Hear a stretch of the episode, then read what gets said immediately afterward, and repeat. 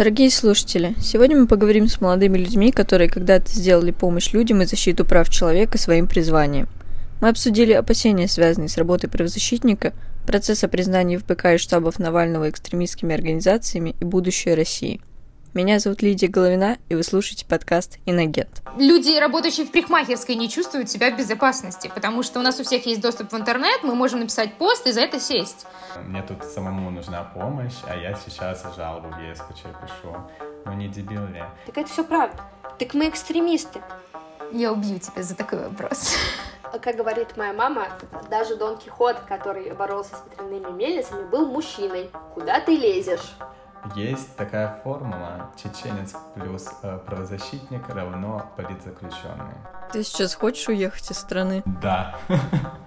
Самый простой вопрос за весь э, выпуск.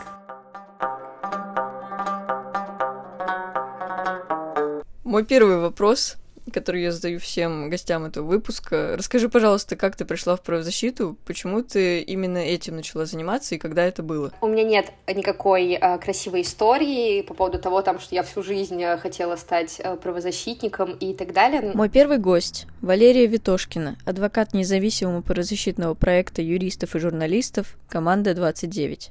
На самом деле все случилось э, довольно э, банально. В 2019 году, когда я закончила юридический факультет, я очень сильно боялась не найти работу.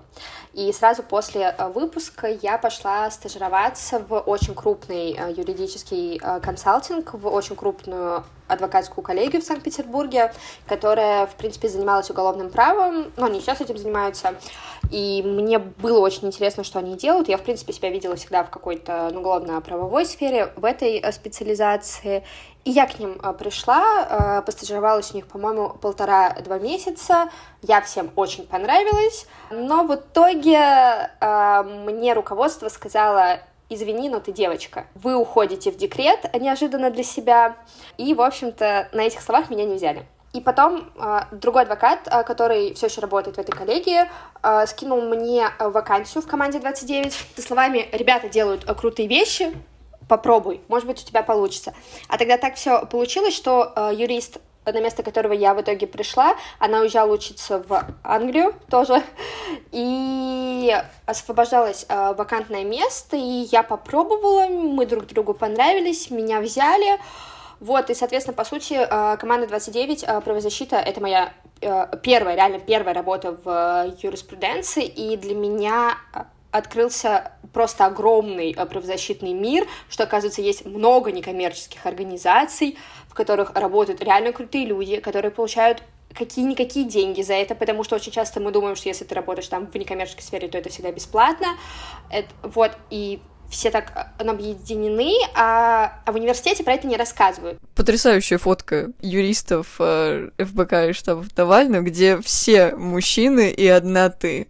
Победивший феминизм. Я думаю, мы там проиграли пока все-таки, раз так получилось. Ты сталкивалась с чем-то подобным, с какими-то гендерными предрассудками страны судей, может быть, следователь, может быть, страны коллег, что-то вот такое было? Я думаю, что э, довольно сложно столкнуться с гендерными э, предрассудками в судейской сфере, потому что, как мы знаем, большая часть судей это женщины. Кстати, у меня до сих пор нет никакого логического этому объяснения.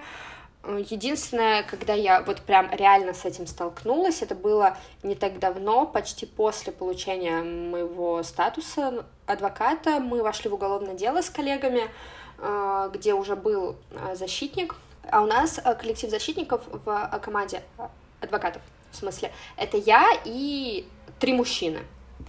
И так получилось, что именно мне нужно было связаться с этим, с защитником, который уже вошел в уголовное дело, с ним там обсудить некоторые моменты. И я ему позвонила, а, там мы вроде бы поговорили, все было нормально, при том, что мы с ним уже были знакомы дома, там на мере пресечения с ним сталкивались. А потом я узнаю, что он звонил родственникам нашего подзащитного, который в СИЗО, и сказал, мол, «А, я не буду общаться с этой девчонкой. Мне абсолютно все равно, что люди думают по поводу меня, это моя работа. А вот то, как это может сказаться на подзащитных, это, конечно, меня напрягает. У меня это осознание, наверное, пришло еще в классе десятом. одиннадцатом. Мой второй герой подкаста — Абу Магомадов, бывший сотрудник правозащитного центра «Мемориал». Я в детстве говорил, что я хочу всегда помогать всем, что я хочу э, творить благо, быть полезным обществу.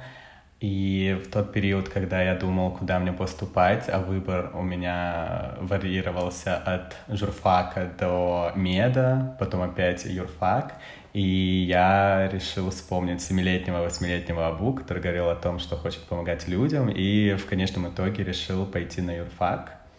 И с первого курса я знал, что правозащита — это единственная ниша, где я себя вижу, в чем я хочу развиваться и что я хочу в дальнейшем э, делать по жизни. А можешь сказать, пожалуйста, что именно сейчас изменилось? Почему ты решил вообще уйти из правозащитного ну, мира? Во-первых, э, стоит отметить, что я погрузился в эту тусовку, в кавычках, э, с первого курса и э, занимался этим на протяжении, получается, пяти лет. И, как ты помнишь, с лета 2019 года, когда мы с тобой э, все лето проводили в судах, у меня не было даже минуты, чтобы передохнуть. И мне кажется, это тоже как-то немного повлияло на то эмоциональное выгорание, которое у меня случилось. Помимо этого, ясное дело, все события, которые происходили в нашей стране, тоже э, нагнетали и эти, не знаю, нововведения касательно физических лиц и иноагентов, потом это и Конституция, а, потом это просто сфабрикованные уголовные дела из ничего. И у меня как раз последние несколько месяцев на работе были просто жесточайшие какие-то панические атаки, стресс.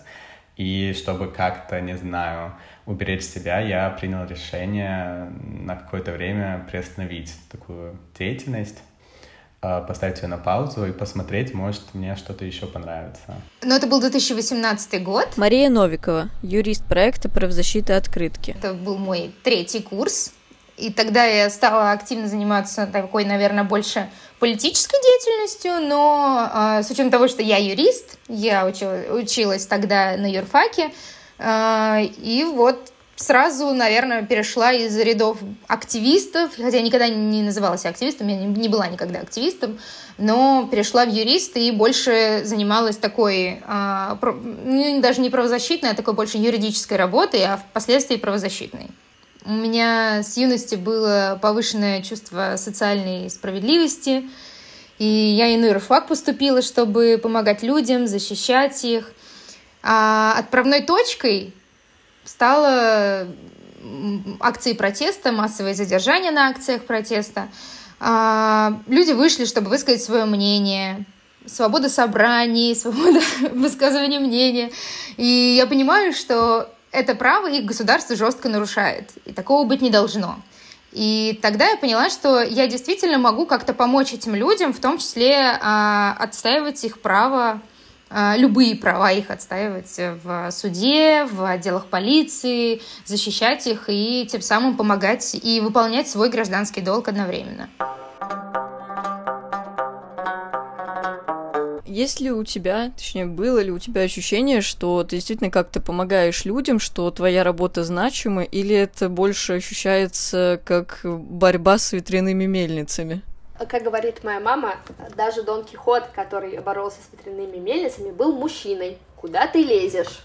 Я так э, к этому отношусь, что я прекрасно понимаю, что здесь и сейчас мы ничего не сделаем, и здесь и сейчас мир вообще не перевернется, но я искренне верю, что если мы хотим приблизить, не знаю, это можно как угодно назвать, прекрасная Россия будущего, не знаю, Россия без Путина, э, как угодно это можно назвать, а каждый должен вкладываться своими профессиональными скиллами или или хоть что-то делать, ну, как бы, скажем так, все, что не связано там с насилием и так далее. И мне кажется, что было бы довольно просто там сесть дома и такие, все плохо, мы вот так и будем до конца жить. А можно что-то делать. И я выбираю второе. А, конечно, это непросто. Конечно, меня иногда накрывает то, что вот ты выходишь в суд, там, например, на рассмотрение ходатайства о продлении меры пресечения, и вот ты видишь, у тебя классная позиция, все здорово, круто, все кивают, все все понимают,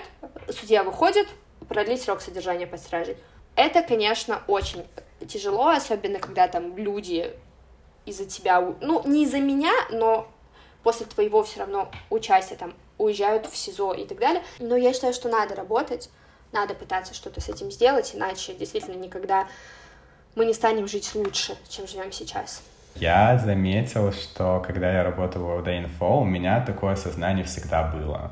Поскольку это была такая полевая работа, ты приходишь в суд, ты видишь этих людей, которых задержали, которых государство обидело и подвело, и ты их как э, таких м, неопытных, э, но уже взрослых, а некоторых э, и не очень взрослых людей за ручку вводишь по этой системе, очень странно выстроенной, и пытаешься им помочь, успокоить, объяснить им, что так, к сожалению, вышло, что в нашем государстве по таким делам правосудие не вершится. Скорее всего, я именно такой, знаешь, э, полевой юрист, адвокат, который хочет на передовой быть, э, бросаться на амбразуру, защищать свои, своей грудью всех э, как раз-таки обиженных государством.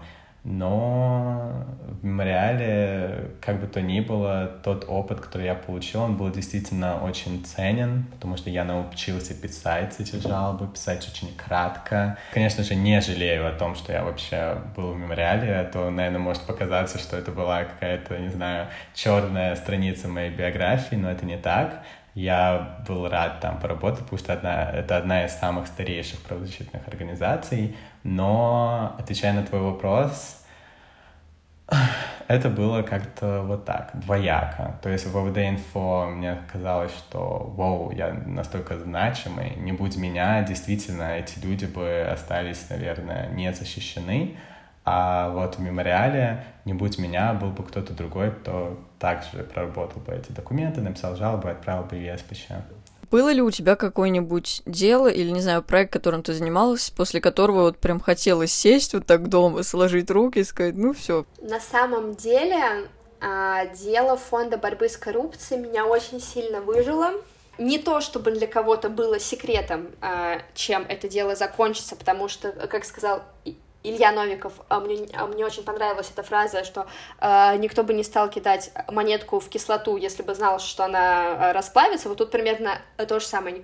Никто бы э, не подавал иск к фонду, если бы не были уверены в предрешенном э, результате. Но это была именно эмоциональная история, когда ты полтора месяца, ты вычитываешь эти 24 тома. Мы с коллегами э, подготовили порядка 30 ходатайств, мы это все вычитали. Мы действительно были идеально готовы. У меня было ощущение, что мы были единственные в зале заседания, кто прочитал все эти материалы. У меня было ощущение, что даже прокуратура это не читала. Про суд я вообще молчу. И это так э, непросто, когда... Ну, просто ситуация так сложилась, что судья почему-то очень сильно гнал этот процесс, и мы как в 10 а, утра сели, мы вышли в 12 часу ночи. И это реально просто физически тяжело. Я не знала, что можно устать говорить. И вот когда ты выходишь, и ты понимаешь, что ты сделал все, что ты можешь, ты реально очень хорошо подготовился, ты реально разбил просто оппозицию истцов. Суд же выносит решение в их пользу. И вот это было такое довольно странное ощущение, когда все твои труды, никто тебя не услышал. Но после этого дела действительно прям эмоционально я несколько дней восстанавливалась. Потому что это был еще и тяжелый процесс с точки зрения того, что я, я заявляла какое-то ходатайство, а, например, прокуроры могли смеяться мне в лицо. Когда мы э, просили суд изучить все материалы, которые принес, э, принесла прокуратура, э, прокуратура очень тяжело вздыхала, ну, так не надо было 23 том приносить. Тогда бы мы тут как бы не сидели. Скорее всего, это последняя жалоба. Э, заявитель Лавров. И... Мы можем, да, про это говорить? Ведь нет, э. нет никаких там ограничений. Я думаю, да. Нет, мне кажется, ограничений нет. Молодой человек, который просто разместил несколько публикаций ВКонтакте, в которых как раз-таки высказывал свое Э, мнение по поводу происходящих в стране событий. И все это, ясное дело, было признано экстремизмом, и его приговорили к тюремному сроку. Наверное, эта жалоба была сложной не, не то чтобы по своей сути, а по тому, в какой момент времени она была мне судьбой дарована. Это как раз-таки был тот период, когда я максимально выгорел, у меня не было ни сил, э, ни желания ничем заниматься. То есть я был, знаешь, такой э, сосуд полностью пустой, который просто выполняет задачи, которые дает э, руководитель. Мне тут самому нужна помощь, а я сейчас жалобу в ЕСПЧ пишу. Ну не дебил ли? На то, чтобы как-то полностью восстановиться, у меня, наверное, ушел месяц или два, и сейчас я себя чувствую более-менее адекватно, но, но скажу сразу, пока что юриспруденцией заниматься я не планирую. Мне кажется, на протяжении всей этой истории, э, связанной с правозащитой, единственные люди, которые за меня переживали, это как раз-таки мое окружение. Э, в первую очередь, это мой отец, который всегда мне говорил о том, что Абу, есть такая формула «чеченец плюс э, правозащитник равно политзаключенный». И приводил в пример немало кейсов. На тот период, даже на первый курс, я так уже устал от происходящего беспредела, что у меня, наверное, инстинкт самосохранения, он вообще пропал, он исчез. Сегодня пришло сообщение о том, что общественная организация «Открытая Россия» прекращает свою работу. Об этом коммерсанту заявил э, исполнительный директор организации Андрей Пивоваров. Он объяснил, что решение о ликвидации, самоликвидации связано с законопроектом, ужесточающим уголовное наказание за участие и руководство иностранной неправительственной организации. Эта самоликвидация, сказал Пивоваров, была необходима для того, чтобы э, избавить сотрудников «Открытой России» от штрафов и даже уголовного преследования расследования. Насколько я знаю, а, правозащита открытки юридически никак не связана с открытой Россией. А, но, тем не менее, вот, появились ли у тебя какие-то опасения или, не знаю, чувствуешь ли ты себя сейчас в безопасности, занимаясь вот той деятельностью, которой ты занимаешься? Честно, ни один россиянин не чувствует себя в безопасности вообще. Неважно, занимается он политикой, занимается он правом, а, может быть, он бизнесмен, люди, работающие в парикмахерской, не чувствуют себя в безопасности, потому что у нас у всех есть доступ в интернет, мы можем написать пост и за это сесть. Вот это вот просто возможность сесть за пост, за репост, за лайк, она никого, она сразу ставит нас в ранг опасности. Поэтому, поскольку я не считаю, что мы в безопасности, любая работа опасное и сложное, и говорить о том, что я не буду заниматься правозащитной деятельностью, потому что это э, опасно для меня, я такого никогда не скажу. На моей стороне закон. Я это всегда знаю. Я действую в соответствии с законом и хочу, чтобы также действовали э, сотрудники полиции, государство, э, судебная система. Все должно строиться на законе. И пока у нас с этим большие проблемы в России, но я надеюсь, что в ближайшие лет 15, возможно, что-то изменится. То есть ты даешь цифру лет 15? Максимально это до 36-го вроде, а там посмотрим. Мне понравилось, как ты сказала про закон, но вот у меня такое довольно-таки странное отношение к закону в нашей стране, потому что я прошла через многие курсы философии, которые считают, что надо разделять право и политику, но я всю жизнь наблюдаю иную картину и вижу, что законы пишутся по те, кто, собственно, находится у власти. А почему ты так веришь в закон? Закон, он, в общем-то, в основном достаточно адекватный. И если читать его по буквам, то прям отлично. Все, у нас есть и права, и они гарантированы, и есть и э, строгое наказание, которое вполне оправдано по некоторым... Ну, есть исключения, но в основном оно вполне оправдано. Но суть этих законов, когда оно исполняется, эти, оно здесь не случайно, когда закон исполняется, а, чаще всего именно вот это исполнение закона приводит к нарушениям. Соответственно, нам нужно не изменять закон, а изменять его применение.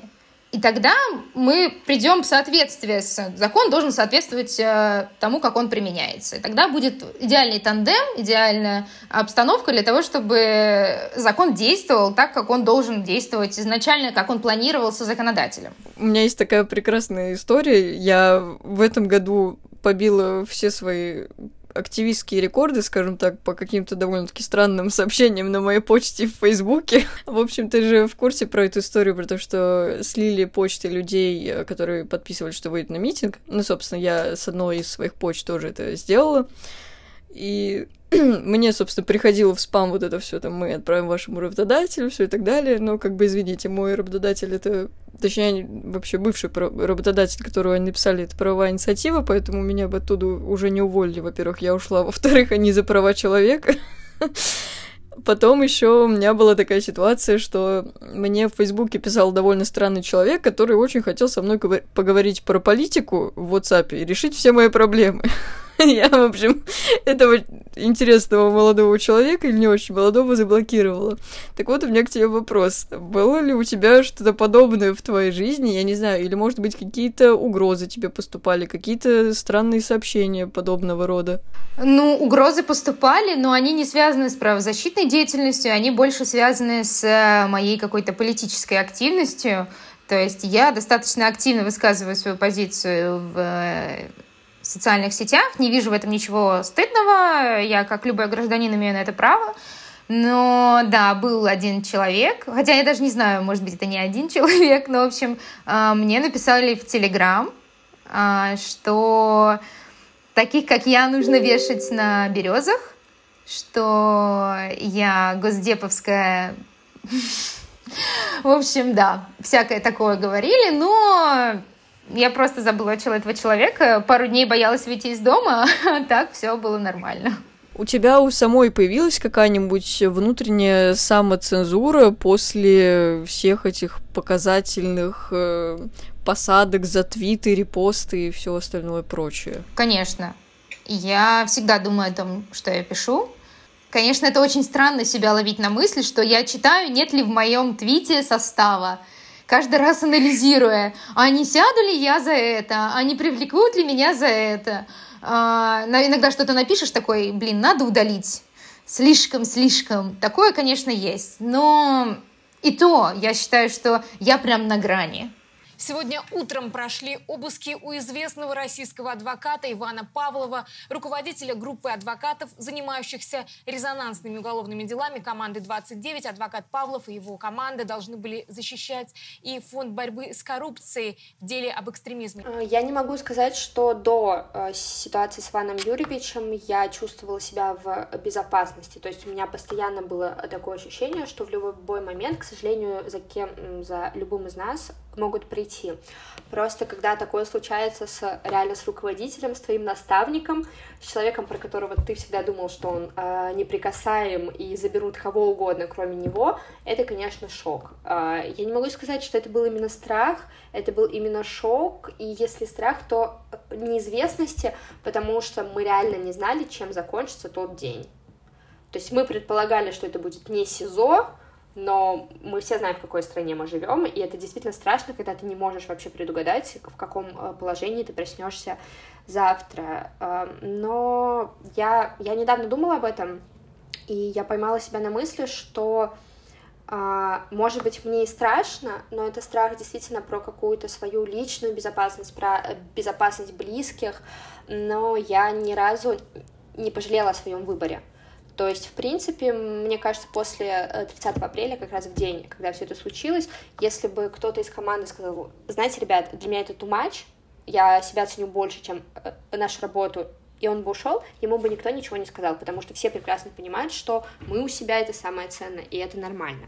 А, я об этом думала, но пришла к выводу, что я абсолютно вообще ни о чем не жалею, и я не могу себя представить в каком-то а, другом вообще месте, э, чтобы я работала в каком-то другом а, коллективе. Я думаю, что мы в целом достойно справились с этой, с этой ситуацией, хотя, конечно, она только начинается, прошло только два месяца, и, на удивление, никаких следственных действий не было проведено, не было даже апелляции на меру пресечения, мы пока ждем, но в целом я думаю, что наш э, коллектив э, действительно, может быть, мы и были выбиты из колеи, но только на один день. Сейчас мы полностью восстановили свою работу, мы работаем по всем делам, более того, мы берем теперь уже новые дела. А до этого момента было ли вообще какое-то давление в целом на команду 29? Или это просто действительно, как можно сказать, снег на голову случилось? Я не могу сказать, что это был снег а, на голову, но я и не могу сказать, что было прямо какое-то давление.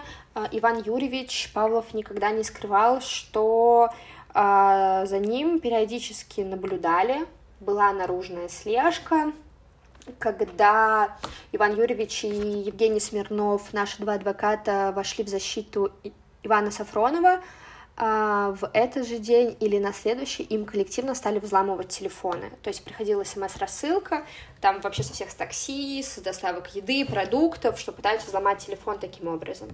А, это все было за офисом даже следили, когда нашу защитную а, Карину Цуркан в январе 2020 года суд отпустил из Лефортово под запрет определенных действий, э, за нашим офисом следили, мы все это видели.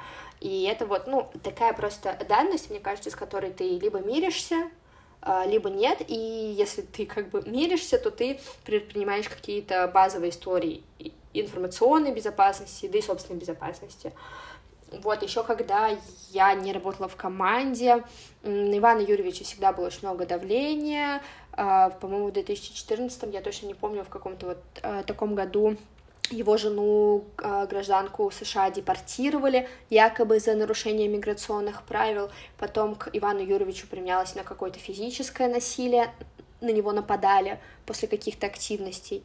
Вот а, такие истории были. В отношении лично меня ничего не предпринималось. Не знаю, слава богу, наверное. Фонд борьбы с коррупцией, запрещенный на территории России и признанный экстремистской организацией и иноагентом, был зарегистрирован в 2011 году, за несколько месяцев до выборов в Думу. Мне вот интересно, кстати, я думаю, это загадка для многих и, возможно, в том числе для адвокатов ФБК и штабов Навального, почему они решили сделать это дело закрытым. У меня нет ответа на этот вопрос. А, так получилось, что это дело, а, первое мое дело с гостайной, потому что до этого у меня не было статуса, и я не имела права а, оформить допуск. А, и я помню, как мы дали все расписки, все подписки о неразглашении, нас предупредили об ответственности. Мы пришли с Иваном Юрьевичем в спецчасть Московского городского суда, мы открываем этот иск, который прям со штампом, типа, секретно. Мы его читаем, мы прочитали, и я такая, Иван Юрьевич, а где гостайна-то? А он такой, добро пожаловать. Ее не будет никогда, ты не увидишь здесь ничего секретного. И, собственно, можно играть в теории заговора э, и серии, что им там стыдно или что-то такое. А, а на самом деле, когда мы узнали, что иск засекречен, но мы это все равно обсуждали э, э, юристами, и мы ставили на то, что в материалах будет э, оперативно-розыскная деятельность. Что-то не рассекреченное, что-то не переданное в надлежащем виде суду, следствию и так далее. И это максимум, хотя э, все прекрасно понимали, что закон э, запрещает в, в таких процессах использовать результаты ОРД в качестве доказательств. Но мы думали, что это, но это максимум, что могло быть. Мы пришли, там реально набор общий известных фактов. Кто когда привлекался к административной ответственности, кто какие группы модерирует, там все фамилии, которые нам всем известны, которые не сходят там с Твиттера, Инстаграма и так далее. Поэтому там ничего секретного нет, и я думаю, что это было сделано максимально искусственно, чтобы закрыть процесс, потому что это очень сильно осложняет работу. У меня первый раз такое, что я в процессе, у меня даже нет э, текста иска перед глазами. То есть, например, мы просили у судьи передать нам текст, чтобы мы могли его процитировать, потому что у нас не было иска. А, мы подавали встречный иск о рассекречивании, потому что там действительно нет гостайны. Нам было отказано. Но, я еще раз скажу, там ничего секретного нет. Абсолютно, там просто набор тех фактов, которые очень легко э, гуглятся. Я все равно не до конца понимаю, но вот ты сказала, что, например, надо в ходе заседания просить судью, там, чтобы что-то процитировать. Что вообще в целом, какие ограничения это накладывает, в чем сложность э, вот этого закрытого судебного заседания и что это дает стороне обвинения? Я думаю, что стоит начать со сложностей, с которыми столкнулись непосредственно наши э, доверители. Например, когда стало известно о том, что к ним предъявили иск, от наших э, доверителей как раз пришел юрист, потому что э, по кодексу административного судопроизводства интересы может представлять только лицо с юридическим образованием. Пришел юрист, а, а им иск не показали. То есть первая сложность, с которой столкнулись именно э, доверители, для участия в таком процессе нужен обязательно адвокат. Мы прекрасно знаем, что адвокатские услуги стоят денег. И если мы представим э, какую-то любую вообще друг, другую организацию на этом месте, получается, что юридическое лицо вынуждено нести дополнительные расходы, связанные с представлением своих интересов. Потому что, например, в несекретном процессе интересы юридического лица может представлять генеральный директор. Здесь же нам отказались допустить э, генерального директора Ивана Жданова без статуса адвоката, сказав, что мы не можем ему оформить допуск. Это то, с чем сталкивались именно доверители. С чем столкнулись мы? Первое, мы дали подписки о неразглашении гостайны. Мне несложно но довольно забавно давать подписку, когда ты не знаешь, что именно государственная тайна. То есть вот если бы мне показали листик и сказали, вот это секретно, вопросов нет. Там же засекречено три тома, и я до сих пор не очень понимаю, может быть, я кому-то из журналистов что-то и сказала, что, по мнению а, прокуратуры, например, является государственной тайной. И это большой риск, потому что мы видим, как просто штампуют на конвейере дела, связанные с, а, с оборотом государственной тайны. Следующее, а, мы вынуждены знакомиться с секретными материалами в это называется специальная часть Московского городского суда. Это такое место с толстыми стенами, а, где, когда ты читаешь а, документ, над тобой стоят люди, которые контролируют, чтобы ты не фотографировал, а, чтобы ты не фиксировал, например, э, на видео, и чтобы, когда ты делаешь какие-то э, выписки, их можно делать только в специальную такую тетрадь, которую э, заводят тебе в спецчасть, и ты ее оставляешь при материалах дела. То есть мне, по сути, иск приходилось заучивать, чтобы вообще знать, что происходит. А потом было даже смешно, мы не могли рассказать Ивану Жданову, в чем суть претензий, потому что иск носит гриф «секретно». То есть мы, по сути, а, оно объясняли нашему э, доверителю так как-то от чего нам защищаться, возможно, он тоже так и не понял. Ну вот если реально юридически смотреть. Вот, был полностью закрытый процесс. Это значит, не пустили журналистов, не пустили юристов без статуса адвоката, зато прекрасно пустили сотрудников госзащиты в балаклавах. Все было э, прекрасно в этих судебных заседаниях. Э, нельзя было нам вести а, аудиозапись, это значит, что подать замечания на протокол. Мы их, конечно, можем подать, но нам же скажут, вы же не можете это доказать. Не можете, потому что мы не можем вести аудиозапись. В общем, какой-то такой, знаешь, замкнутый круг, э, какой-то код Шрёдингера, который то есть, то нет.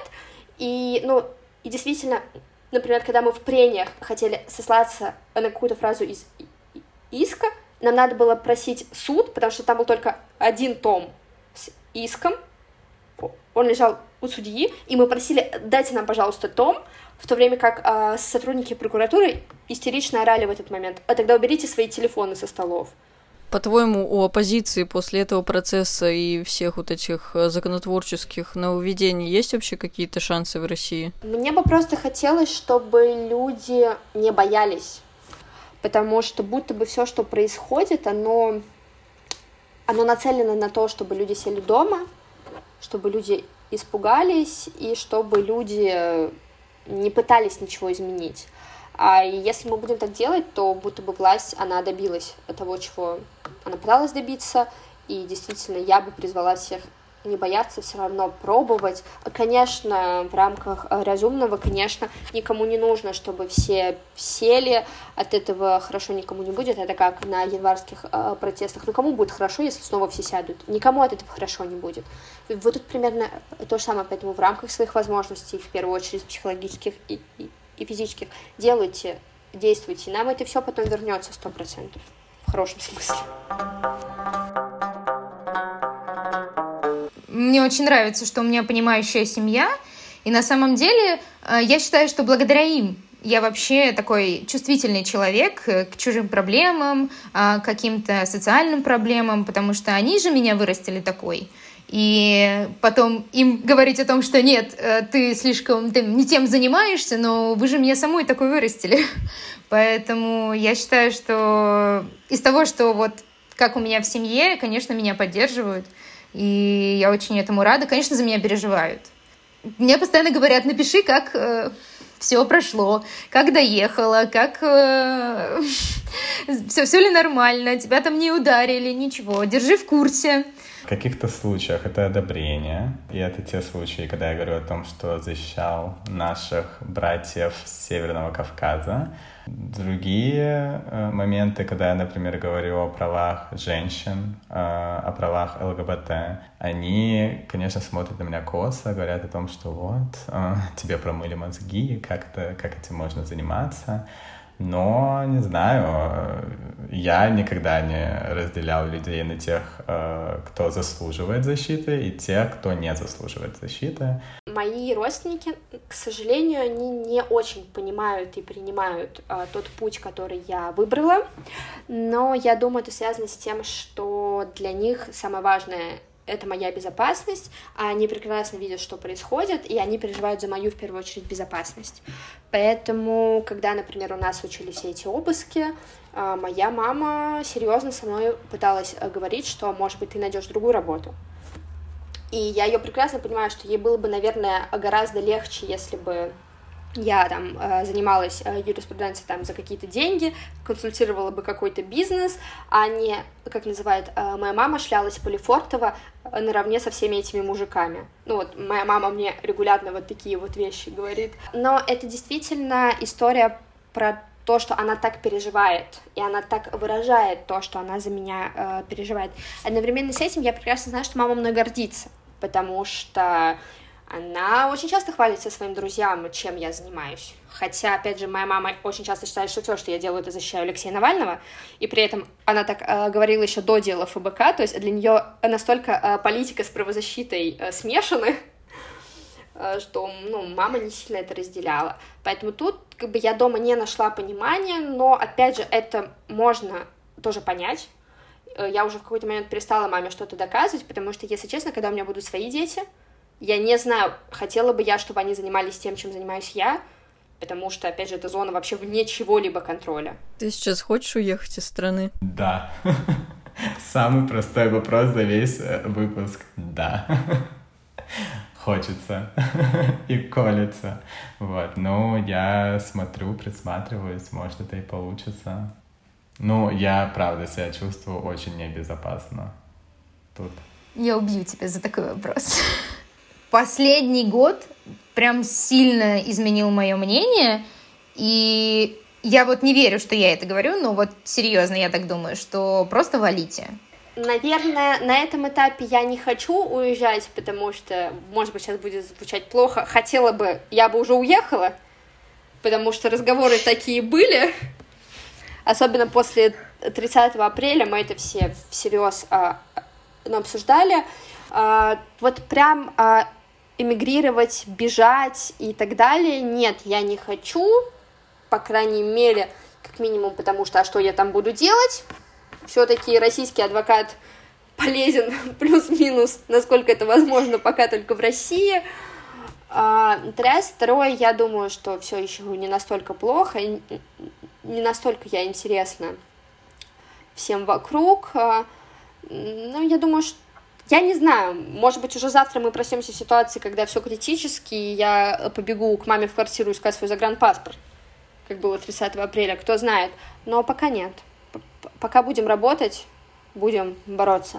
А 30 апреля ты побежала с загранпаспортом? Ой, это была прекрасная история. Я приехала домой, а, но мы, но мы сразу стали делать э, перекличку, ну, в чатиках, кто где, и наш э, программный директор сказала, типа, у кого есть паспорта, типа, Просто держите их где-то, вот чтобы они были рядом. А у меня, как обычно, у меня все документы у мамы. Я приехала, и, собственно, э, картина, в 8 утра я ищу паспорт, мама в шоке, все в шоке, и мама такая выдает, слушай, а у нас родственники в Беларуси, может тебя туда отправить? Думаю, да. Если ты хочешь смертной казни... Я говорю, мама, не туда, мы воюем не туда.